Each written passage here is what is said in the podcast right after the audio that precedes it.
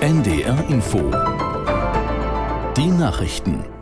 Um 21.31 Uhr mit Felix Sprung. Der Chef der russischen Wagner-Truppe Prigozhin hat sich zum ersten Mal nach dem Aufstand am Wochenende zu Wort gemeldet. Prigozhin sagte in einer Sprachnachricht, die auf Telegram verbreitet wurde, seine Truppe habe keinen Machtwechsel in Moskau angestrebt. Vielmehr sollte Protest demonstriert werden.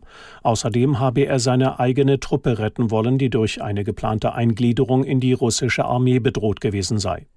Nach Prigozhins Worten hat der Aufstand schwerwiegende Sicherheitsprobleme in Russland gezeigt. Der Wagner-Chef machte keine Angaben dazu, wo er sich im Moment aufhält. Deutschland will rund 4000 Bundeswehrsoldaten dauerhaft in Litauen stationieren, um die Ostflanke der NATO zu stärken. Das hat Verteidigungsminister Pistorius bei einem Besuch in Litauen erklärt. Die Regierung in Vilnius hatte schon mehrfach gefordert, dass die Bundeswehr dauerhafte Präsenz im Land zeigt. Die Bundesregierung hat sich bisher zurückhaltend dazu geäußert. Jetzt gibt es erstmals eine klare Zusage. Litauen hat eine direkte Grenze zur russischen Exklave Kaliningrad. Gesundheitsminister Lauterbach hat mit Vertretern von Politik, Verbänden und aus der Wissenschaft über einen besseren Hitzeschutz beraten.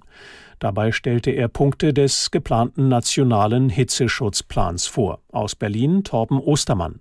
Der Bundesgesundheitsminister schlägt zum Beispiel vor, dass die Bevölkerung künftig über eine App oder per SMS vor extremer Hitze gewarnt werden könnte. Außerdem sollen insbesondere gefährdete Gruppen in den Blick genommen werden, wie etwa Obdachlose, ältere Menschen, Pflegebedürftige und Kinder. Diskutiert wird in diesem Zusammenhang auch über Klimaanlagen und Kälteräume in der Nähe von Pflegeeinrichtungen. In Deutschland gab es im vergangenen Jahr Schätzungen zufolge etwa 4500 hitzebedingte Todesfälle. CDU-Chef Merz will die Auseinandersetzung mit den Grünen verschärfen. Hintergrund ist der Wahlerfolg für die AfD bei der Landratswahl in Sonneberg in Thüringen.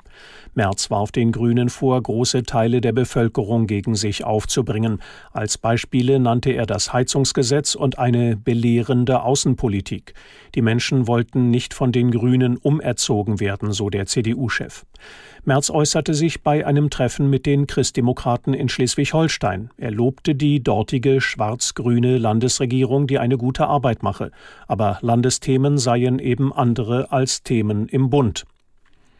Das Wetter in Norddeutschland in der Nacht oft trocken, in Vorpommern letzte Schauer und Gewitter, Tiefstwerte 16 bis 10 Grad. Morgen Aufhellungen, örtlich gewittrige Schauer 18 bis 23 Grad. Am Mittwoch wechselhaft, einige Schauer 18 bis 24 Grad, am Donnerstag in Vorpommern sonnig, sonst mehr Wolken, Regen und Gewitter 19 bis 26 Grad. Das waren die Nachrichten. NDR Info Intensivstation Willkommen zurück, Intensivstation, die Radiosatire Teil 2 mit Stefan Fritsche. Also von oben betrachtet ist es dem Klimawandel ja völlig wurscht, welches Ministerium in Deutschland da jetzt zu wenig zu den Klimazielen beitragen wird und ob das jetzt sektorenweise oder ministeriumsweise gemacht wird und ob jetzt der Verkehrsminister Wissing weiter drüber liegen darf und dafür Frau Umweltministerin Lemke beispielsweise doppelt gekniffen ist, weil sie das Wissing-Defizit ausgleichen muss. Motto, ich kann nicht, also mach du mal. Hauptsache die Rechnung am Ende stimmt. Ja, das ist ein ganz verwegenes neues Prinzip. Können wir eigentlich auch im Privatsektor so machen. In meiner Straße haben schon drei eine Wärmepumpe, legen damit echt vor und ich lege mich noch ein bisschen zurück. Warte noch mal ab. Ha? Hauptsache die Straßenrechnung am Ende stimmt.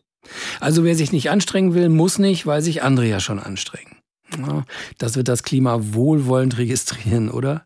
Also wird es jetzt eine Gesamtrechnung geben, die stimmen muss. Und das liegt jetzt nicht an der FDP. Nehmen Sie das Beispiel 2022. Da haben wir in Deutschland unsere Klimaschutzziele insgesamt erreicht. Aber im Mobilitäts- und Verkehrssektor waren die Bürgerinnen und Bürger nicht in der Lage, ähm, so wenig zu emittieren, wie vorgeschrieben ist. wir sind schuld.